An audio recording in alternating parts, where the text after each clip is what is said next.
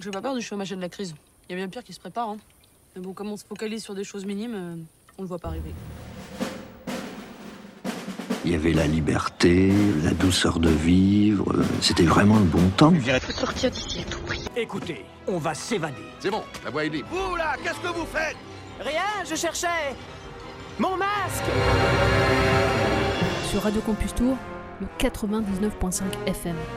Au milieu de ce monde désespéré, il existe une oasis inattendue. Plan large.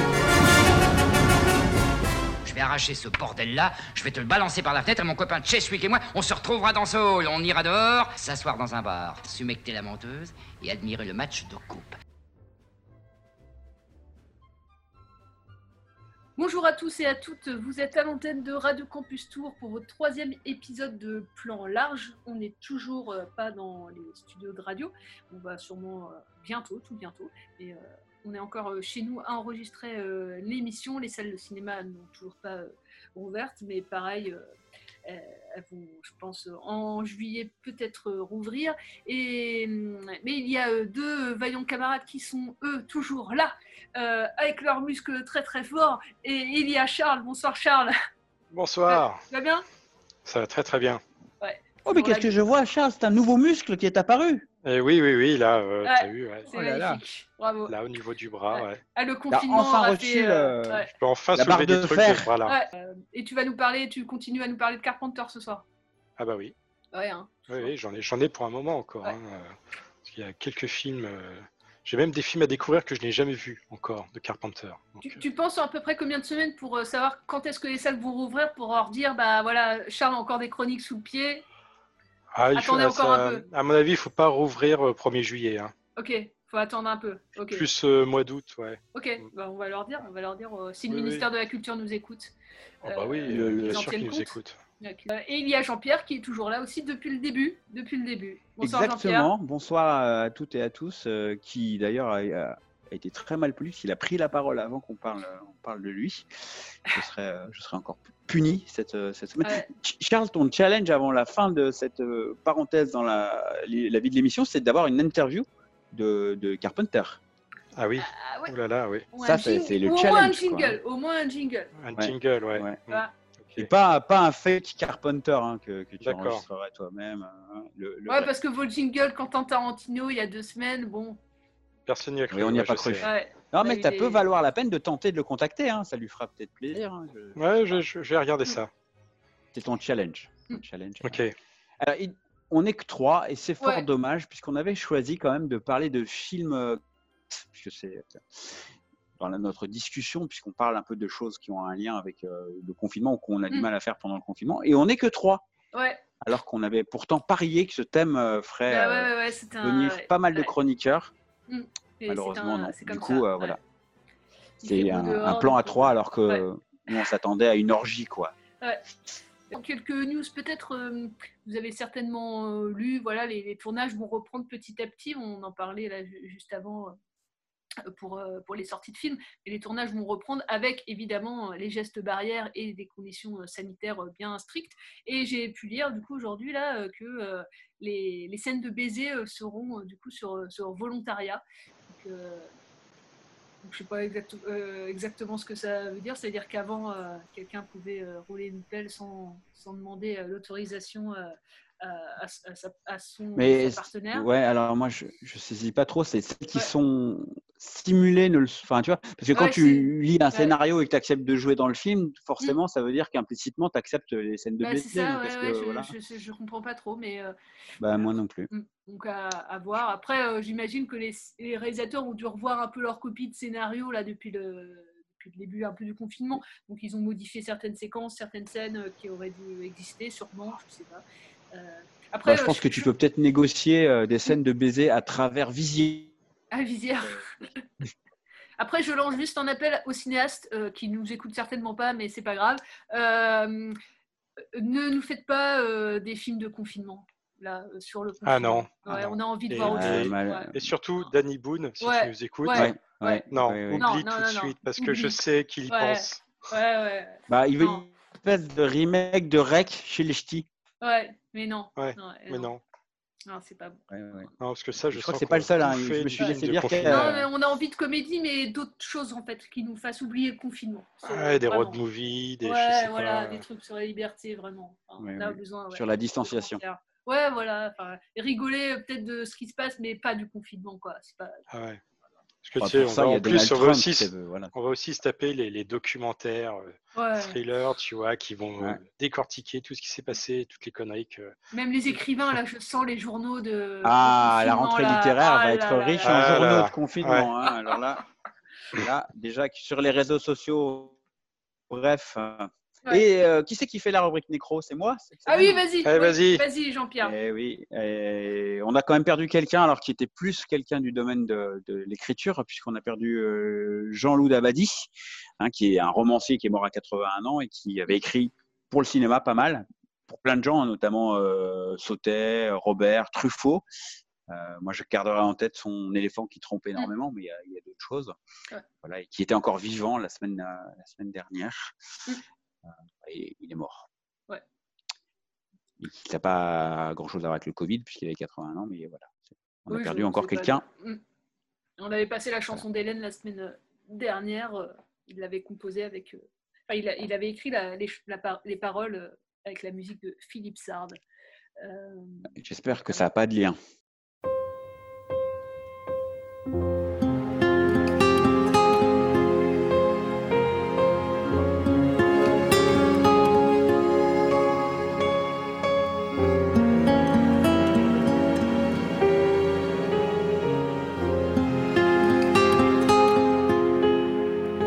Combien de temps Combien de temps encore Des années, des jours, des heures Combien Quand j'y pense, mon cœur bat si fort.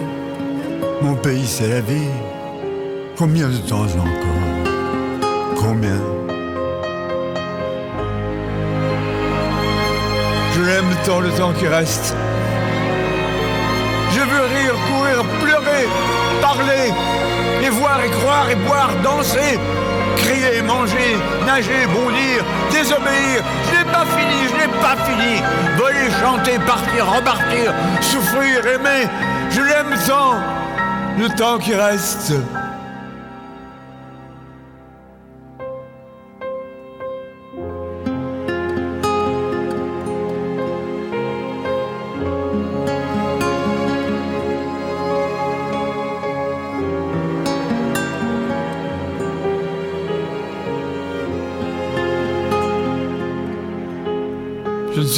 Suis né, ni quand. Je sais qu'il n'y a pas longtemps que mon pays, c'est la vie. Je sais aussi que mon père disait, le temps c'est comme ton pain, garde-en pour demain. J'ai encore du pain, encore du temps, mais combien? Je veux jouer encore, je veux rire de montagnes de rire, je veux pleurer de torrents de larmes. Je veux boire du bateaux entiers de vin de Bordeaux et d'Italie. Et danser, griller, voler, nager dans tous les océans. J'ai pas fini, j'ai pas fini. Je veux chanter, je veux parler jusqu'à la fin de ma voix. Je l'aime tant le temps qui reste. Tous les jeudis soirs sur Radio Campus Tour, Plan Séquence, une émission sans coupe, une émission d'un seul mouvement, d'un seul tenant, une émission d'un seul souffle. Plan Séquence, une émission qui glisse, une émission qui chemine lentement, d'abord dans les oreilles, puis dans les cœurs et les âmes, sur Radio Francus. Mais C'était... Pardon Merde, merde, excuse-moi. J'ai merdé. C'est euh, euh, Ramon. Et est-ce que Ramon veut parler euh, du coup euh, Oui, oui. des, films, euh, euh, des, des films Alors, de les films liés au sexe. Je me suis un peu pris euh, la tête à savoir comment j'allais aborder, parce qu'il y a plein de choses qu'on peut voir dans cette thématique-là, notamment les, films sur euh, bah, le, sexe en, tant- que genre. Et on, on a une belle production cinématographique sur le sujet, mais je ne l'ai pas fait. J'ai plutôt choisi deux films qui parlent de l'addiction et de la passion, mais avec un côté très malsain. Un film plutôt francophone et un autre plutôt, euh, plutôt anglais. Le premier, c'est Shame, la honte au Québec, puisque Solène adore qu'on donne les titres en québécois. Bon, là, c'est assez facile, mais des fois, c'est plus fleuri. Donc, un film anglais signé Steve McQueen qui est sorti en 2011. Alors, pas Steve McQueen, notre ami le cowboy, mais euh, le réalisateur. C'était son deuxième film à l'époque. Il avait réalisé juste avant un film à coup de poing, Hunger, qui se passait dans les prisons irlandaises.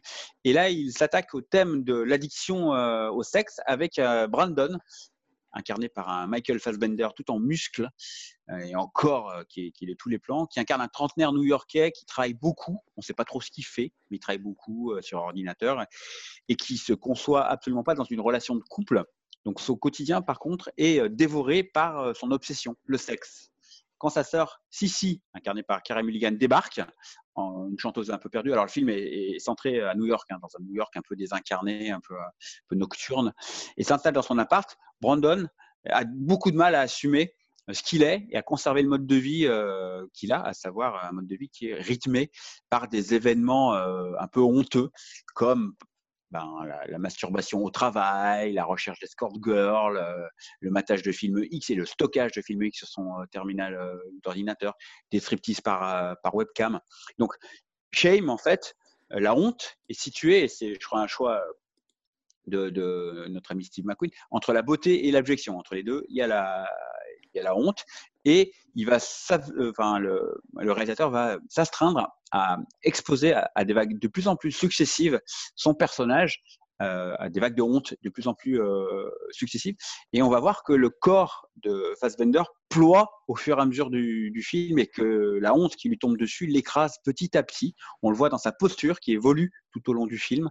On va passer d'une posture plutôt, euh, plutôt droite et fière à quelqu'un qui va se tenir très régulièrement la tête en, en permanence. Donc on a un Steve McQueen qui met en évidence une, espèce d'économie de la, jouissance. Alors là, on est en 2011, mais en 2020, on a pu voir notamment pendant le confinement le poids qu'elle pouvait, euh, qu'elle pouvait prendre, hein, notamment avec des plateformes qui ont mis gratuitement à disposition leur, abonnement premium. Donc l'économie de la jouissance. Et euh, c'est particulièrement localisé dans un univers urbain hyper, euh, hyper dévitalisé au sein duquel l'addiction au sexe dont est atteint notre héros devient une espèce de métaphore du capitalisme et de son système d'exploitation d'autrui. Donc, euh, grâce à euh, cet art un peu nouveau pour Steve McQueen à l'époque, puisqu'il sort juste de, sa carrière d'artiste contemporain, il vient de l'artiste il vient de, l'art contemporain, c'est que son, euh, son deuxième film, il livre une étude qui pour moi est très très précise, très hyper clinique en fait. Sa mise en scène, elle est vraiment chirurgicale. Euh, il y a des scènes qui sont vraiment très très chorégraphiées où chaque geste a une importance. Et on, ça rappelle parfois des installations d'art, euh, contemporain. Et il va, il va ainsi livrer une représentation assez stupéfiante euh, de, du mode de vie assez misérable d'un privilégié, puisqu'il a quand même un statut de nanti, hein, notre ami Brandon, il est au-dessus des, des, préoccupations pécuniaires, qui est perdu dans un New York qui devient une espèce de capitale du monde moderne. Donc on a comme ça euh, ben, un, héros qui va commencer à errer de plus en plus perdu, euh, malgré la honte qui surgit au travail, où les choses sont petit à petit découvertes, et ailleurs aussi, et la honte qu'il peut avoir euh, vis-à-vis de sa sœur. Il va se laisser un petit peu aspirer par, par tout ça, notamment sur la fin du film, où il va avoir une nuit un peu apocalyptique, où il va passer de boîte en boîte, des backrooms, euh, il va goûter un peu à tout, à tout. Et, voilà, donc c'est pas forcément le plus intéressant dans le film. Cette partie-là est un peu trop, moi je pense, proche du cinéma ou de l'absence de cinéma de, Gaspard Noé. Pour autant, euh, moi je vous invite quand même à, regarder ce film-là pour la précision de sa mise en scène, pour ce qu'il nous dit de la société et du monde dans lequel on vit, et pour la capacité que euh, Steve McQueen a à détruire petit à petit son personnage qui est formidablement porté par un Fassbender euh, au sommet de sa forme, je pense. Très belle maîtrise formelle, charnelle même, hein, puisqu'on parle de ça aussi. Hein. Et euh, un film qui, moi, m'a marqué beaucoup à l'époque et qui reste, comme je l'ai dit, je crois déjà, euh, d'actualité en 2020. Shame. je crois que vous l'avez vu tous les deux. Non. C'est un des... Ah, tu l'as pas vu, Charles? Non. C'est un des tout premiers films que j'avais chroniqué à l'antenne de Campus quand ah. on avait commencé en, à peu près euh, en novembre 2011. Il était sorti à peu près à cette période-là, enfin, ou en décembre. Exactement, en 2011. fin d'année 2011, tout à fait. Et du coup, c'est un des tout premiers films. ouais. Euh, Et voilà, la boucle est bouclée. Charles, tu peux prendre la direction de l'émission. c'est bon, ouais. Ouais. D'ailleurs, je te, je te laisse la parole, Charles. Quel film as-tu Oui. choisi? Eh bien, moi, je, je vous parlais de Eyes Wide Shut de Stanley Kubrick, un film sorti en 99 et qui est le tout dernier film de Stanley Kubrick. Il est mort euh, après avoir terminé le montage du film. Donc le, le- le 7 mars euh, 1999, il avait 70 ans. Et euh, ça faisait longtemps qu'on attendait euh, un film de Kubrick parce que son film précédent datait de 87.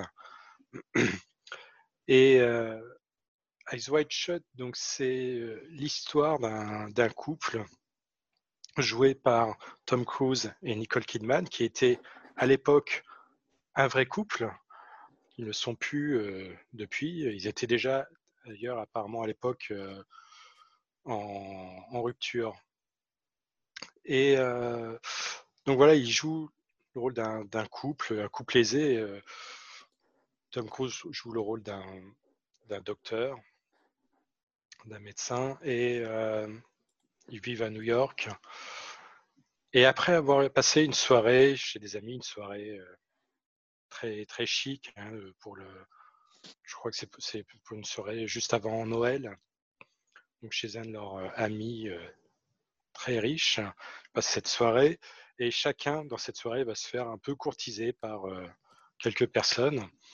Et entre autres, Nicole Kidman danse avec un, un homme qui euh, bien plus âgé que lui et qui essaie euh, tant bien que mal de, la séduire. Et euh, elle va repousser ses avances, mais euh, elle va un peu jouer, enfin voilà, elle accepte de danser avec lui, etc. Et D'un autre côté, on a Tom Cruise qui lui se fait draguer par deux top modèles, etc. Et avec qui il ne se passe absolument rien. Et le lendemain, en fait, Tom Cruise Nicole Kidman discutent de cette soirée, discutent de ce qui s'est passé et la conversation euh, tourne euh, à la dispute. Et Nicole Kidman lui avoue qu'un jour, elle a eu envie, de, pendant leur relation, de, le tromper. Voilà, qu'elle a, euh, qu'elle a évité ça, mais qu'elle a, a, fait, a failli le tromper un jour pendant qu'ils étaient en, en vacances. Et elle en avait eu très envie. Et après cette révélation, une grande partie du film va se passer sur Tom Cruise qui va errer dans les rues de New York et qui va se retrouver dans des situations où il pourrait tromper sa femme. Il va sans cesse penser à cette situation qui finalement n'a pas eu lieu et voilà, il va se retrouver dans, ces situations, il va faire des rencontres, il va rencontrer une prostituée, etc. J'en dis pas trop. Euh, mais c'est un film, donc c'est un, un drame érotique assez, euh, assez étrange et, mystérieux. Un film assez euh, intéressant. Alors j'en dis, j'en dis pas trop. Ce qui est assez intéressant, au- l'histoire autour de ce film, c'est que Stanley Kubrick avait, euh, il avait un grand savoir-faire pour tourner ses films dans le, le secret le plus absolu. Et voilà, euh, il prenait beaucoup de temps pour faire ses films. Il y a eu deux ans d'écriture du scénario. Il y a eu deux ans de tournage, quand même. C'est pas rien pour un, film que d'autres réalisateurs auraient tourné en, quelques mois. Mais Stanley Kubrick avait atteint une telle notoriété euh, tout au long de sa carrière qu'il euh, avait carte blanche pour faire les films tels qu'il le voulait. Et, euh, et ces films ne coûtaient pas très cher puisqu'il avait une maîtrise totale de, beaucoup d'aspects de, ces, films. Et, euh, et donc il y a eu tout un tas d'histoires pendant le tournage parce que forcément Kubrick aussi est quelqu'un de très mystérieux, il ne faisait quasiment jamais d'interview. Et pendant les deux ans de tournage, dans lequel joue le couple star d'Hollywood, Tom Cruise, Nicole Kidman, on n'a aucune nouvelle. On ne sait pas ce qui se passe sur ce tournage. Les journalistes, ils n'en peuvent plus. ils en peuvent plus. Donc, ils vont inventer tout et n'importe quoi sur ce tournage. Entre autres, on sait que euh, il y a deux acteurs qui ont été changés euh, au cours du tournage. Harvey Keitel, qui a été remplacé par Sidney Pollack, et aussi une autre actrice, j'ai oublié son nom, qui a été qui a changé en fait Kubrick après avoir tourné les scènes a trouvé qu'elle jouait pas assez bien n'étant plus disponible il a retourné toutes les scènes avec une autre actrice. Et pareil pour Harvey Kettel qui lui en fait cette scène était son planning était trop court pour le, tournage de, Kubrick. Donc il pouvait plus continuer à tourner sur parce qu'il avait des engagements sur un autre film. Donc Kubrick a refait toutes les scènes avec un autre acteur, Sidney Pollack. Et voilà, mais pourquoi? À l'époque, on, ne savait pas que c'était juste une histoire de planning, d'engagement sur un autre film, etc. Donc, euh, euh, entre autres, à l'époque, les journalistes ont inventé des histoires comme quoi euh, Harvey Kettel aurait été viré par Stanley Kubrick en plein tournage parce que dans une scène très haute, il aurait éjaculé au visage de Nicole Kidman alors que en réalité dans le film ils se disent juste bonjour dans une scène et ils ne se voient plus jamais de tout le film. Donc, euh, il y avait tout un tas d'histoires euh, sordides comme ça qui euh, apparemment amusaient beaucoup Kubrick quand il en entendait parler. Ouais, mais c'est, je trouve c'est assez remarquable parce que en fait le film sur le fond, il parle à la fois du fantasme, mmh. du rêve et de la réalité, et c'est exactement comme ça qu'il va construire le film en le verrouillant pour que les médias justement. Enfin, moi je trouve ce film assez. Enfin, oui, oui. J'ai oublié de le dire, c'est une adaptation d'une nouvelle de Arthur Schnitzler qui s'appelle La Nouvelle Rêvée. Ouais. effectivement, c'est un film sur, sur la jalousie, sur, bah, sur ce qui se passe, nous, quand on apprend que quelqu'un a eu des, des désirs pour quelqu'un d'autre, etc., même s'il ne s'est rien passé. Enfin voilà, c'est vraiment, on voit un personnage de Tom Cruise torturé. Oui, c'est ça. Par la de sa femme. Et comment il gère ça, en fait? C'est ça. Comment ses frustrations alimentent ses fantasmes aussi. c'est vraiment un film. C'est un très, avec la, la, mise en scène, moi je me rappelle des fondus enchaînés comme ça qui sont, enfin bref, ouais, ouais impérativement à voir hein, ce film. Donc voilà, donc le, le, le, Kubrick est mort après avoir fait un premier montage qui venait de présenter à Tom Cruise, Nicole Kidman et quelques autres personnes du, du, film. Euh, il est mort quelques jours après. Connaissant Kubrick, il aurait certainement travaillé encore et encore sur le montage. Donc le film qu'on connaît aujourd'hui, c'est cette première version de montage. Euh, qui est, très bien. On imagine que le film aurait été encore un peu différent si, euh, s'il n'était pas mort subitement euh, après. Mais, euh, mais voilà, ouais, non, un film que, que je recommande. Oui, oui, oui, vraiment. Comme la plupart des films de Kubrick, je pense. oui, oui. oui, oui, bah oui, oui. Très bon choix. Ouais. Alors moi, j'ai choisi un, un, film français et qui s'appelle Les Valseuses de 1974. Moi, je ne l'ai pas revu, mais j'ai un souvenir assez intact du, film, qui n'est pas mon préféré de, Bertrand Blier, parce que le film est, de Bertrand Blier, euh, un film vraiment coup de poing hein, pour, pour l'époque. Euh, quand on lit les, articles, en, tout cas les, critiques aussi de, de, l'époque, il a vraiment dépoussiéré un peu le cinéma français de, l'académisme euh, qu'avait le cinéma français à l'époque.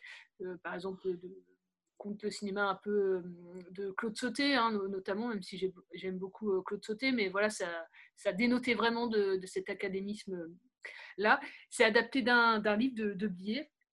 Il va adapter un de ses propres livres.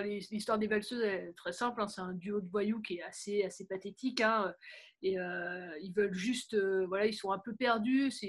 D'ailleurs, on ressent à la détresse de cette, jeunesse d'après 68 hein, dans, le film, une jeunesse sans vraiment de repère qui veut jouir, hein, c'est le cas de dire d'ailleurs, euh, de, la liberté euh, d'amour libre. Ils sont très insolents, euh, irrévérencieux, il y a beaucoup d'argot aussi dans, dans les dialogues. Et, vrai, alors, euh, les personnages principaux, ces voyous, ils s'appellent Jean-Claude et Pierrot. Ils sont incarnés respectivement euh, par euh, Gérard Depardieu et Patrick Devers. C'est leur premier vrai grand rôle à l'époque. Hein. Depardieu, il a joué un petit peu, mais c'est vraiment là, il, s'impose et c'est vraiment le film qui va les révéler. Et après, ils auront la carrière qu'on leur, connaît. Et, pour la petite anecdote aussi du film, c'est la première collaboration hein, de Depardieu avec Bertrand Blier. Ils vont signer huit films après ensemble. Mais euh, Depardieu euh, avait, avait, le rôle, mais Devers, du coup, ne devait pas faire le, film. Il s'est vraiment imposé. Il voulait vraiment euh, voilà, un, un, grand et puis un petit à côté de, de à côté de Depardieu, euh, Billet, et Devers s'est vraiment imposé pour avoir le rôle. Et, et, voilà, après, il a eu la carrière aussi qu'on lui connaît. Et pour venir au film, voilà, on a Jean-Claude Espiro qui occupe leur journée en fait à traîner et à aguicher les, jeunes femmes.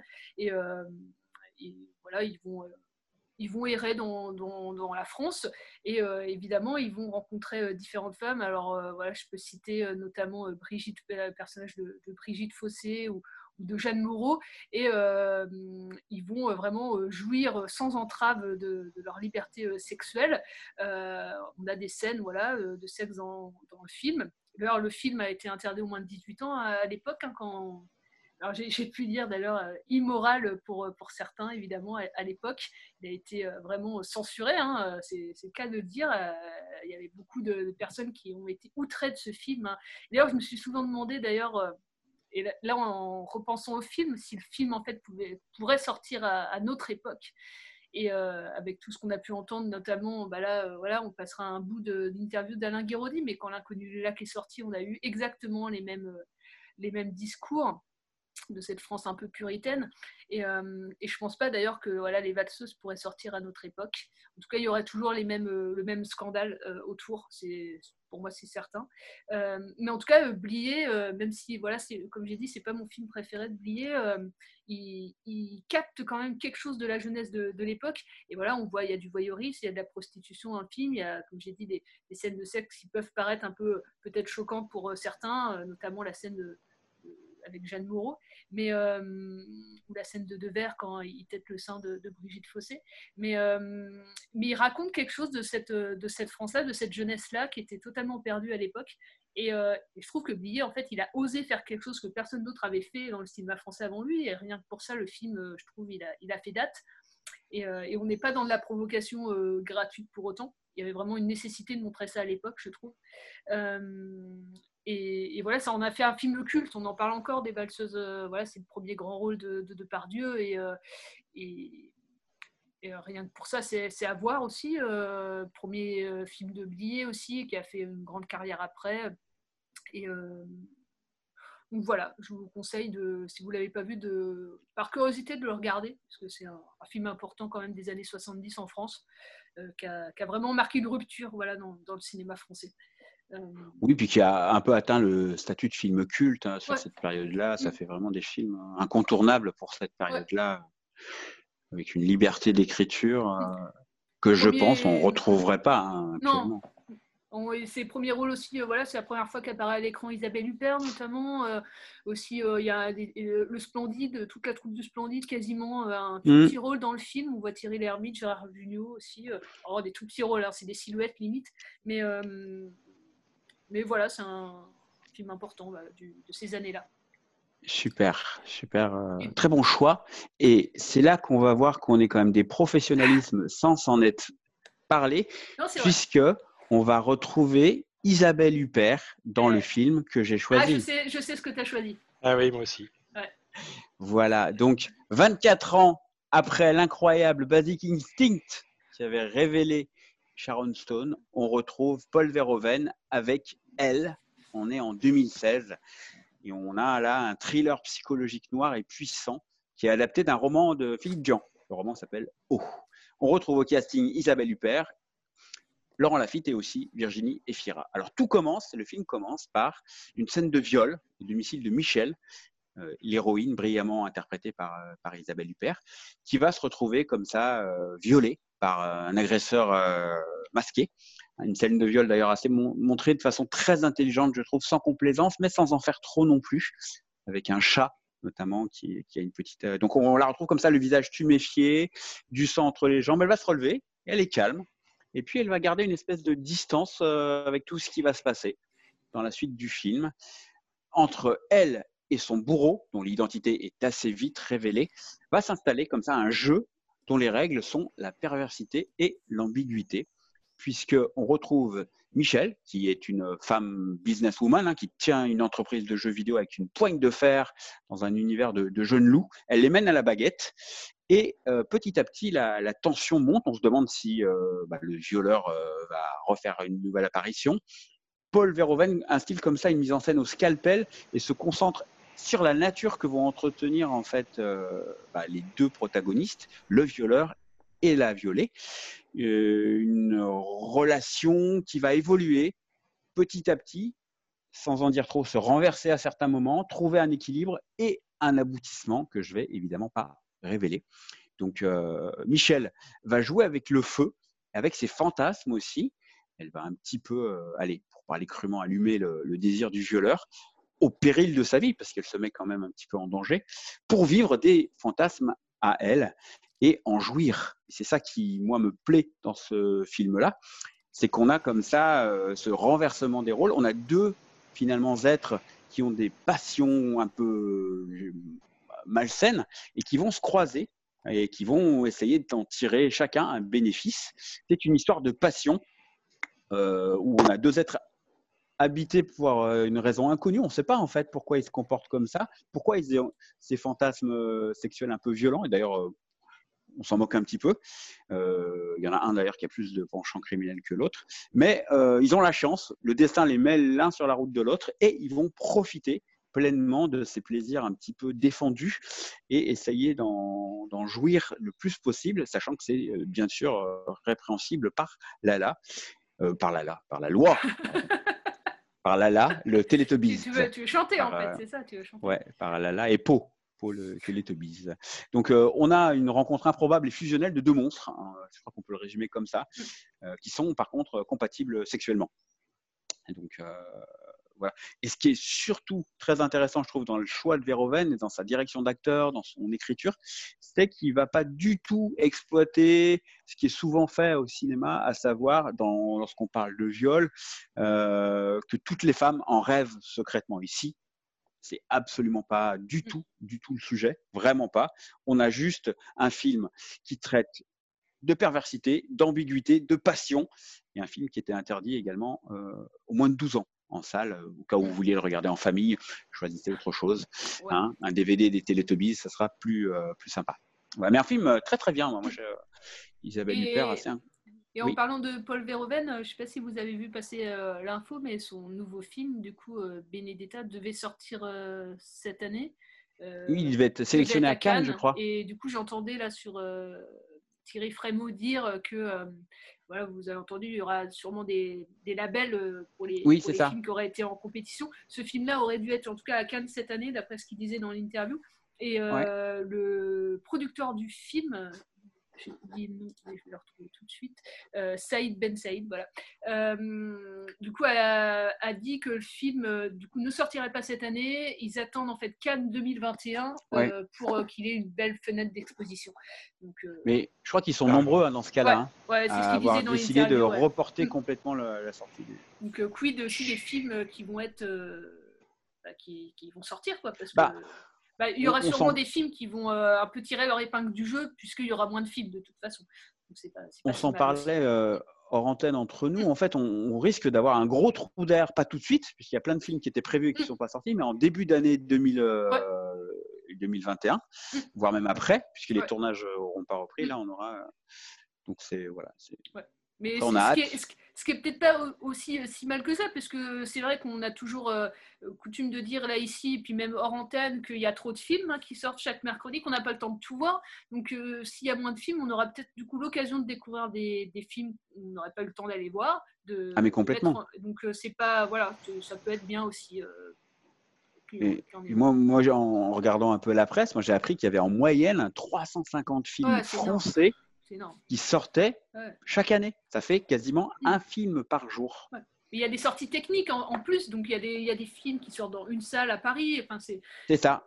Et puisque, a priori, sur ces 350 films, il n'y en aurait que 200 qui dépasseraient les 5000 vues, Ouais.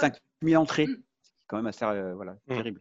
Parce qu'après, il faut que les cinémas le programment, donc il faut qu'il y ait quand C'est même ça. euh, un une pas une attractivité, mais que les cinémas déjà aient connaissance de ces films-là, puissent les voir, euh, et puissent après euh, voilà, en parler au public et aux spectateurs. euh, Donc, à la limite, qu'on ait moins de films, euh, Mm. c'est pas plus mal. Ouais, pour pouvoir les défendre euh, voilà, de la meilleure façon qui, qui soit. Même, Euh, même pour les exploitants. Bah oui, oui, ouais, carrément, carrément. Donc, euh, On a fini cette discussion sexuelle qui Ouais. n'était pas torride, hein, qui était assez Ouais. euh, sexe, un peu bah, je malsain. mettrais- hein. Alors, je, je mettrais peut-être une petite musique en fond pour que ça soit plus Oui. sensuel, si vous voulez. Oui. J'ai envie de faire l'amour avec toi. Non, pas moi, j'ai pas envie. Moi, je veux plus. T'es jamais content, jamais satisfait. Tu cherches toujours ailleurs et moi, je peux pas. Je peux pas vivre comme ça. Quand on s'arrête de chercher, on meurt.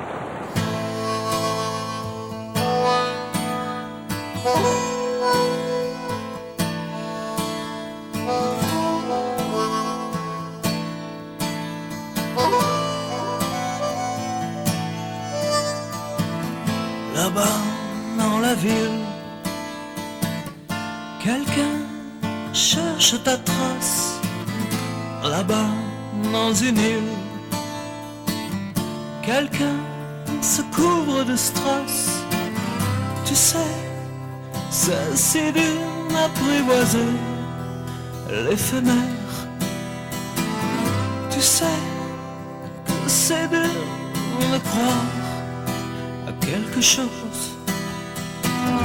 Là-bas, sous la pluie, quelqu'un danse avec moi. Là-bas, dans la nuit, quelqu'un s'endort avec moi.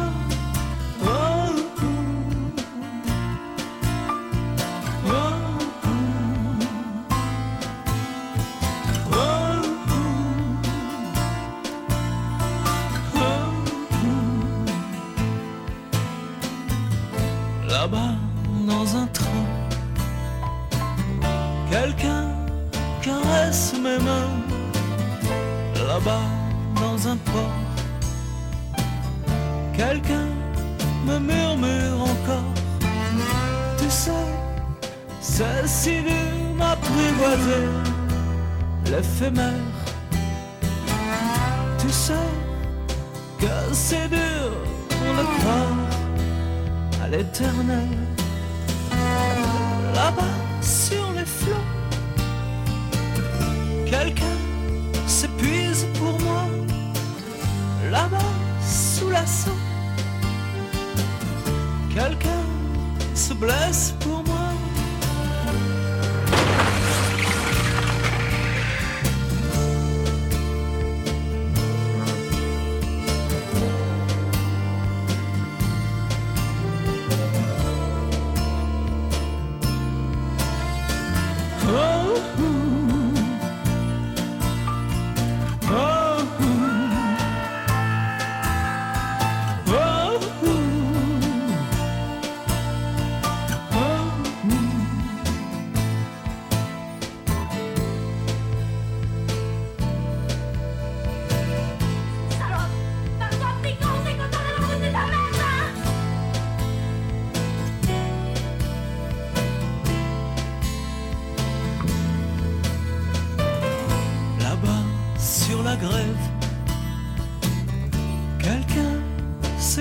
Avec moi. Là-bas, dans mon rêve, quelqu'un s'envole avec moi. Là-bas, dans les dunes, quelqu'un se brûle avec moi. Là-bas, sous la lune, quelqu'un se moque de moi. Tu sais, c'est si dur d'apprivoiser l'éphémère. Tu sais c'est dur de croire à quelque chose.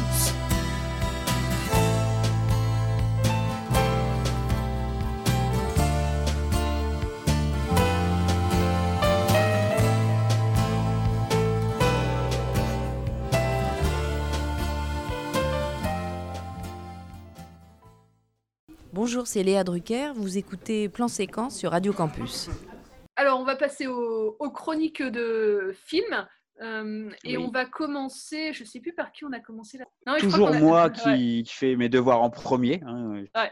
Écoutez, vrai, alors, moi j'ai décidé de- de faire une chronique d'une sobriété exemplaire hein, grâce euh, au superbe week-end que Charles, que Charles et moi, que Charles et moi, rattrapage, nous avons vécu euh, dans le château de Solène ce week-end. Euh, voilà, j'ai j'ai- chronique d'une sobriété exemplaire. Je ne parlerai que du film et de rien d'autre. Je vais vous parler de Technoboss, un film portugais, une comédie musicale portugaise que j'ai beaucoup aimé, qui est sorti en décembre, je crois, en salle. Je sais pas si elle est sortie à Tours, je crois pas. C'est un très très beau film qui est disponible en VOD. Technoboss. Pois, estes também se fabricam. É pena. Dura muito.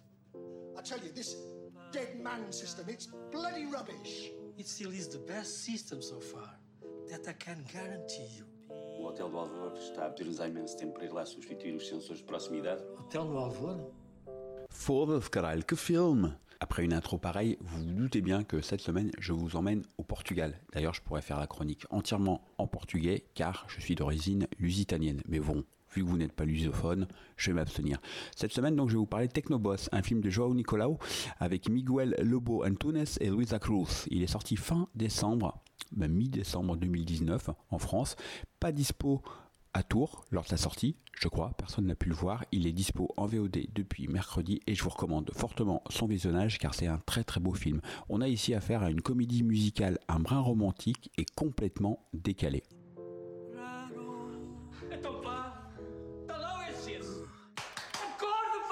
Sans trop en dire non plus, on va suivre Louis, qui ne devrait plus être très loin de la retraite. Et heureusement, car s'il a excellé dans la vente de systèmes de sécurité, il a un petit peu de mal en fin de carrière à supporter les clients.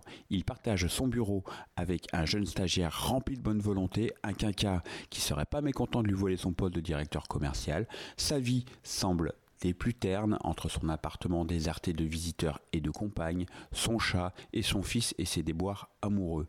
Il comble l'apparente tristesse de sa vie avec des chansons qui l'accompagnent dans ses différents déplacements professionnels. Et c'est le dispositif le plus intéressant du film. Il réenchante ainsi son existence et les changements à l'œuvre autour de lui avec mise en avant la montée des technologies, l'individualisme rampant et la froideur des rapports professionnels.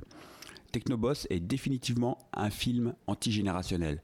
Avec une patte très poétique, le réalisateur dénonce sans violence ni colère le sort réservé aux seniors dans l'univers du travail.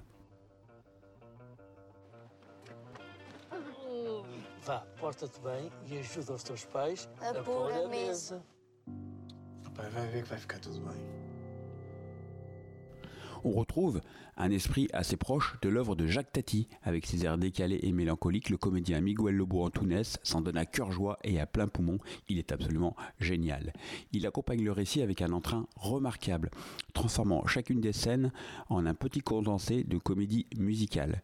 C'est décalé et cela fonctionne avec des groupes musicaux hors des sentiers battus qui prennent parfois le relais. On passe ici sans hésitation d'une mélodie douce à du black metal, et oui, du black metal.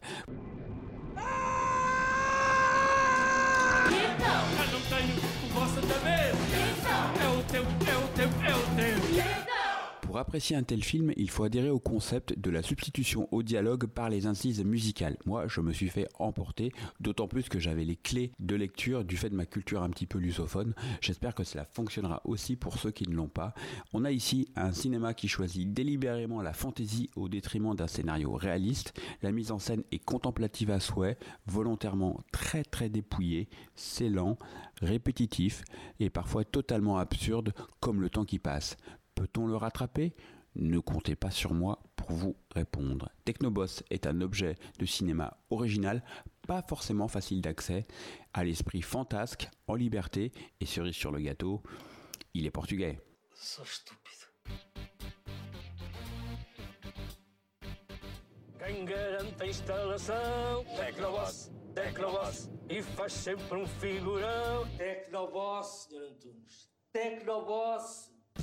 Pá, para, pá, para, pá. Tecnoboss, Tecnoboss.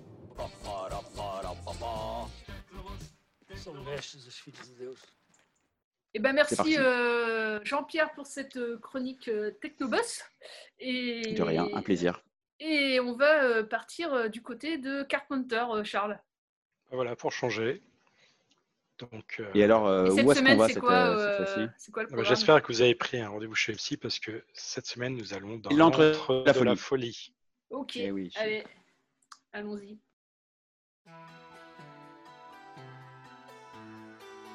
Nous continuons notre exploration dans l'univers cauchemardesque des films de John Carpenter, qui nous emmène cette semaine dans l'antre de la folie.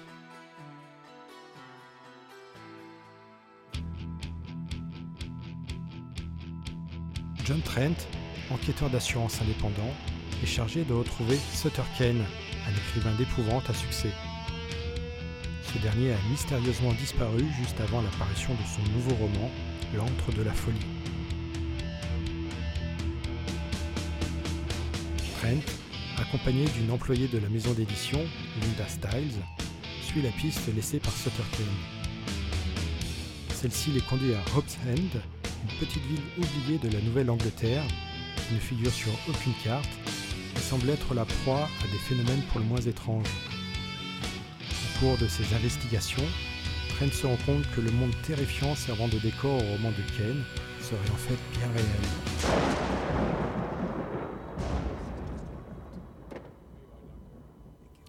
Came in this afternoon? Yes. How did you get here so fast? We've been monitoring all admissions through police and paramedic channels. This one fit the symptoms. You think he's one of them? Well, Mr. Saperstein, I promise you that's what I'm here to find out. Things must be getting pretty bad out there to bring you fellas in. Au casting, Sam Neill, dans le rôle de John Trent, est connu pour celui du professeur Alan Grant dans Jurassic Park. Julie Carmen, dans le rôle de Linda Stiles, et qui a surtout tourné dans des téléfilms aux États-Unis et n'est pas connue en France. Elle a d'ailleurs arrêté sa carrière d'actrice en 2008 pour devenir psychothérapeute. Ça tombe bien, on risque d'en avoir besoin. Dans le rôle de Sutter Kane, Jürgen Prochnow, acteur allemand connu entre autres pour avoir joué dans Dune et Twin Peaks Firewalk With Me de David Lynch, Das Boot, le patient anglais, et plus récemment Une vie cachée de Terrence Malick. Et enfin, Charlton Heston, qui fait une petite apparition dans le film.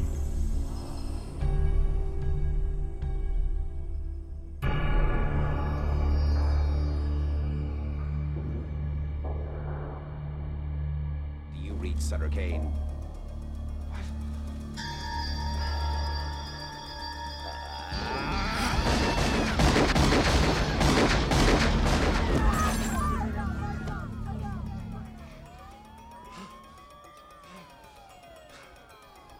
Tourné en 1994, L'Antre de la Folie est un film d'horreur dont le scénario s'inspire de l'univers de H.P. Lovecraft.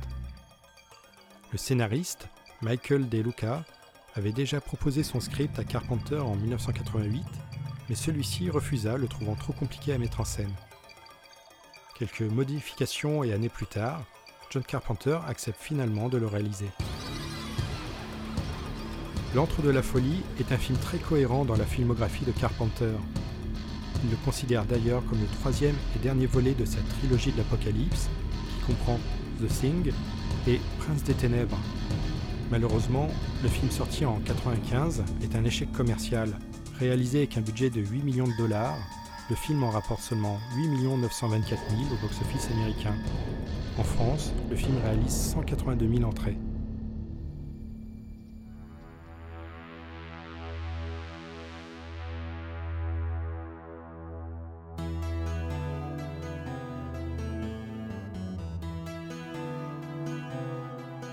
Les critiques à l'époque ne sont pas tendres, trouvant le film compliqué et prétentieux. Mais aujourd'hui, L'Antre de la Folie est considéré par certains comme l'un des films les plus brillants de John Carpenter. Et c'est mon cas. J'adore ce film pour son atmosphère glauque, sa mise en scène et son montage tordu. Sam Neill est parfait dans son rôle. Et surtout, j'adore sa bande originale, dont le thème principal, sombre et métalleux, que vous entendez en ce moment, est bien sûr signé John Carpenter moi l'une de ses meilleures compositions.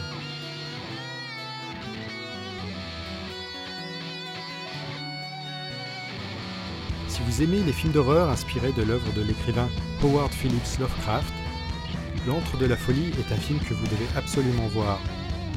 On le trouve assez facilement en DVD ou Blu-ray.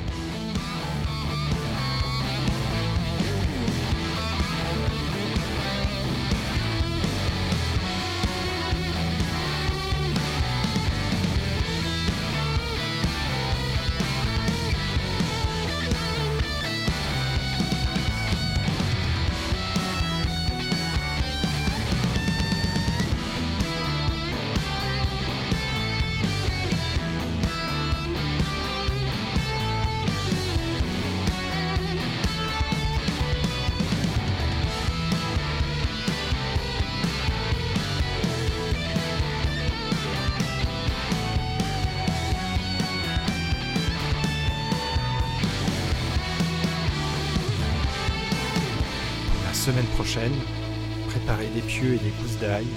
Nous allons affronter une horde de vampires. Bah, merci euh, Charles euh, pour cette euh, chronique autour de la folie. C'était. Bravo. On a Avec perdu des- la tête. ouais. Voilà, j'allais le faire aussi. Bravo. J'allais le faire avec des effets de folie. Bravo. Et, euh, et cette semaine. euh, pour Et ma toi part- alors, du coup Et toi, ouais, tu, tu Tu ah, tu film t'auto-présentes, toi, maintenant. Ouais, alors. d'accord, Ah oui, super. vous n'allez pas Ah le bah, faire. alors, ouais, du coup, voilà. euh, Ah. Si, si, on allait le faire, dis donc. Ah oui, oh. ok. Si, si, ouais, attends. Et euh. Solène, alors, euh, toi Alors, qu'est-ce que Et tu toi, tu Solène, nous as euh, choisi un film cette année, cette semaine? Cette année, oui, Oui, cette année. Alors, le seul film que j'ai vu cette année, euh, du coup. euh, C'est un film euh, sur la bataille de Marignan. Non, non, non, non, qui est un film qui se passe sur une péniche qui s'appelle La Talente. Et Ah. Euh, seul film, seul long métrage de Jean Vigo, euh, plus beau film des années 30 euh, pour moi.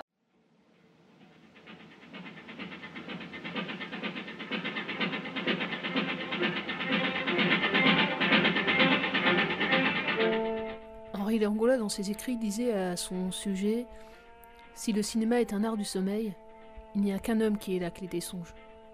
Jean Vigo. Après La Belle Équipe, qui on l'a vu la semaine dernière, a eu plusieurs montures au cours de son histoire, on va parler d'un des plus grands films à mes yeux des années 30, d'un cinéaste parti trop tôt, à l'âge de 29 ans, du seul long métrage d'ailleurs qu'il ait réalisé. Le nom de cet homme? Jean Vigo.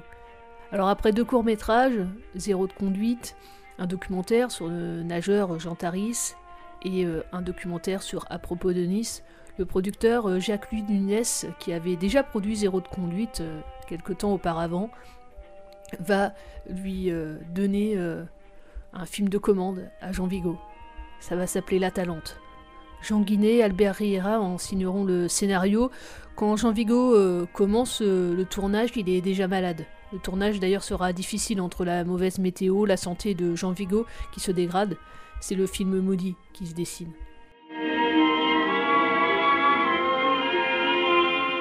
Alors de quoi parle La Talente? D'amour enchanté, contrarié, de séparation, de retrouvailles aussi dans un univers poétique, de rêverie, des fragments de l'amour qui disparaissent et qui se redessinent, car le pouvoir de cet amour sera plus fort que tout. Sans être dans un film psychologique, Jean Vigo est du côté de l'envolée lyrique, même si le fond du film peut paraître triste. Ce film a eu plusieurs vies. Quand le film sort en 1934, Jean Vigo est déjà décédé. Il a à peine validé le montage euh, qu'a réalisé Louis Chavrance, un monteur qu'on lui a imposé. Le film sort sous le nom du Chaland qui passe. Le film ne marchera pas, amputé, censuré. Le film a perdu beaucoup de la patte de Jean Vigo quand il sort. Le public n'en a pas voulu. En 1940, il ressort, au studio des Ursulines à Paris notamment, avec des rajouts, mais là non plus, personne n'est au rendez-vous. C'est à la Libération que la Fédération des ciné-clubs reconnaît une erreur, demande pardon, et va réhabiliter le film de Jean Vigo. La version a été tronquée, Henri Langlois euh, de la Cinémathèque euh, française voit que les copies se dégradent. Si le film euh, va avoir sans doute une troisième vie, Henri Langlois va vouloir faire un gros travail pour réhabiter le film et qu'il ait cette troisième vie. Ce travail va être fait dans les années 80 par la société Gaumont qui va récupérer le matériel et c'est en 1989 que la malédiction s'arrête vraiment. Une copie de 1934, avant censure, est retrouvée dans les archives britanniques. Le film s'appelait déjà La Talente et pas encore Le Chaland qui passe. C'est la première version autorisée par Jean Vigo avant sa mort qui va donc renaître. Le film de Jean Vigo est vraiment un film de rupture au cœur des années 30, surtout dans le cinéma français. C'est vraiment un ovni, à la fois poétique, surréaliste. Quelques séquences sont imprimées sur notre rétine pour longtemps après la vision du film. Dita Perlo qui avance en tenue blanche sur le toit de la péniche avec la caméra qui effectue un travelling, et cette vision d'une famille sur le bord euh, voilà, de, de- de l'eau qui va scruter ce, ce passage-là, comme si elle flottait dans les airs. L'autre séquence magique du film, c'est quand Jean d'Asté plonge dans l'eau car sa fiancée est partie, il pense la retrouver dans les eaux. La séquence est magique car elle est remplie de poésie, la musique de Maurice Jobert euh, ne fait qu'accentuer ce sentiment euh, hors du temps.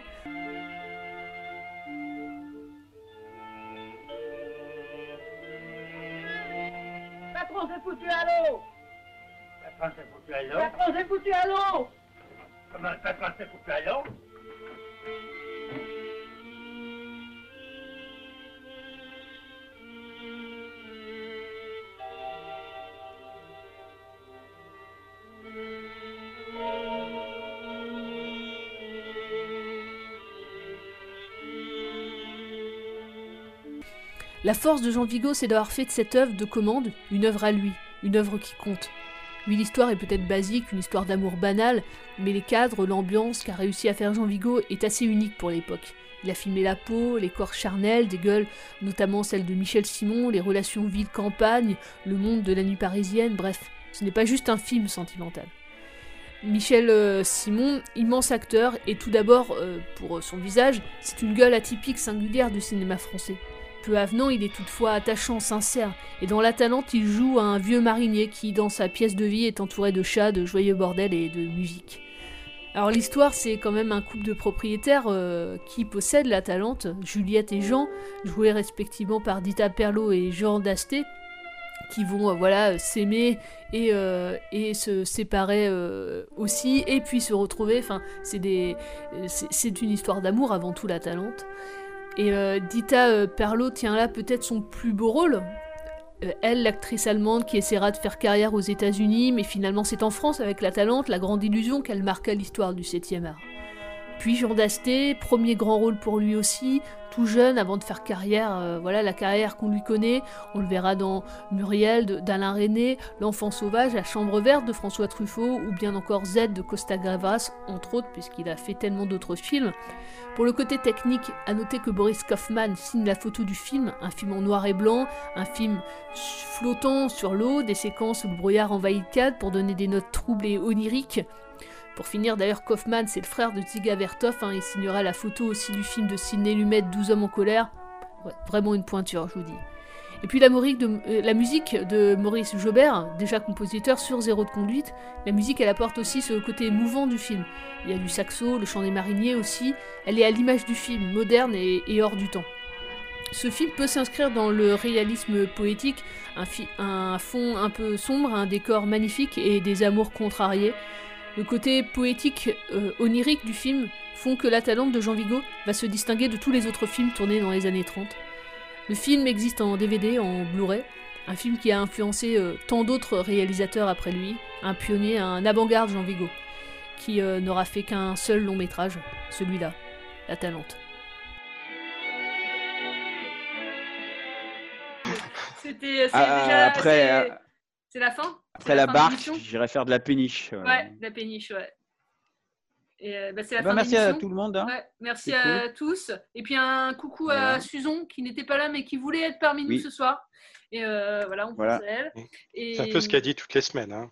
Bah oui, mais quand même. Non, euh, mais- Voilà. Oh, mais je, Susan, je elle suis est, méchant. euh, Elle bosse comme une dingue. Ouais, donc. euh, Ouais, ouais, ouais, pense c'est vrai. C'est vrai. Et en Ouais. plus, elle sera encore sur le front euh, à plein temps au mois de juin. Alors, elle Ouais. pensait avoir un petit répit. Ouais. On est de tout cœur avec toi, Susan. Ouais, Carrément. grosse Voilà. pensée. On La semaine prochaine, on aborde- Une minute. Ouais, mais, avec euh, normalement, on, vous, on vous parle euh, de films de divorce. Ouais, Si- voilà, Oui, c'est ça. ah Ouais. ouais. Ouais, les films de Parce divorce. qu'on sait que vous êtes nombreux à divorcer bientôt grâce à ce confinement. Exactement.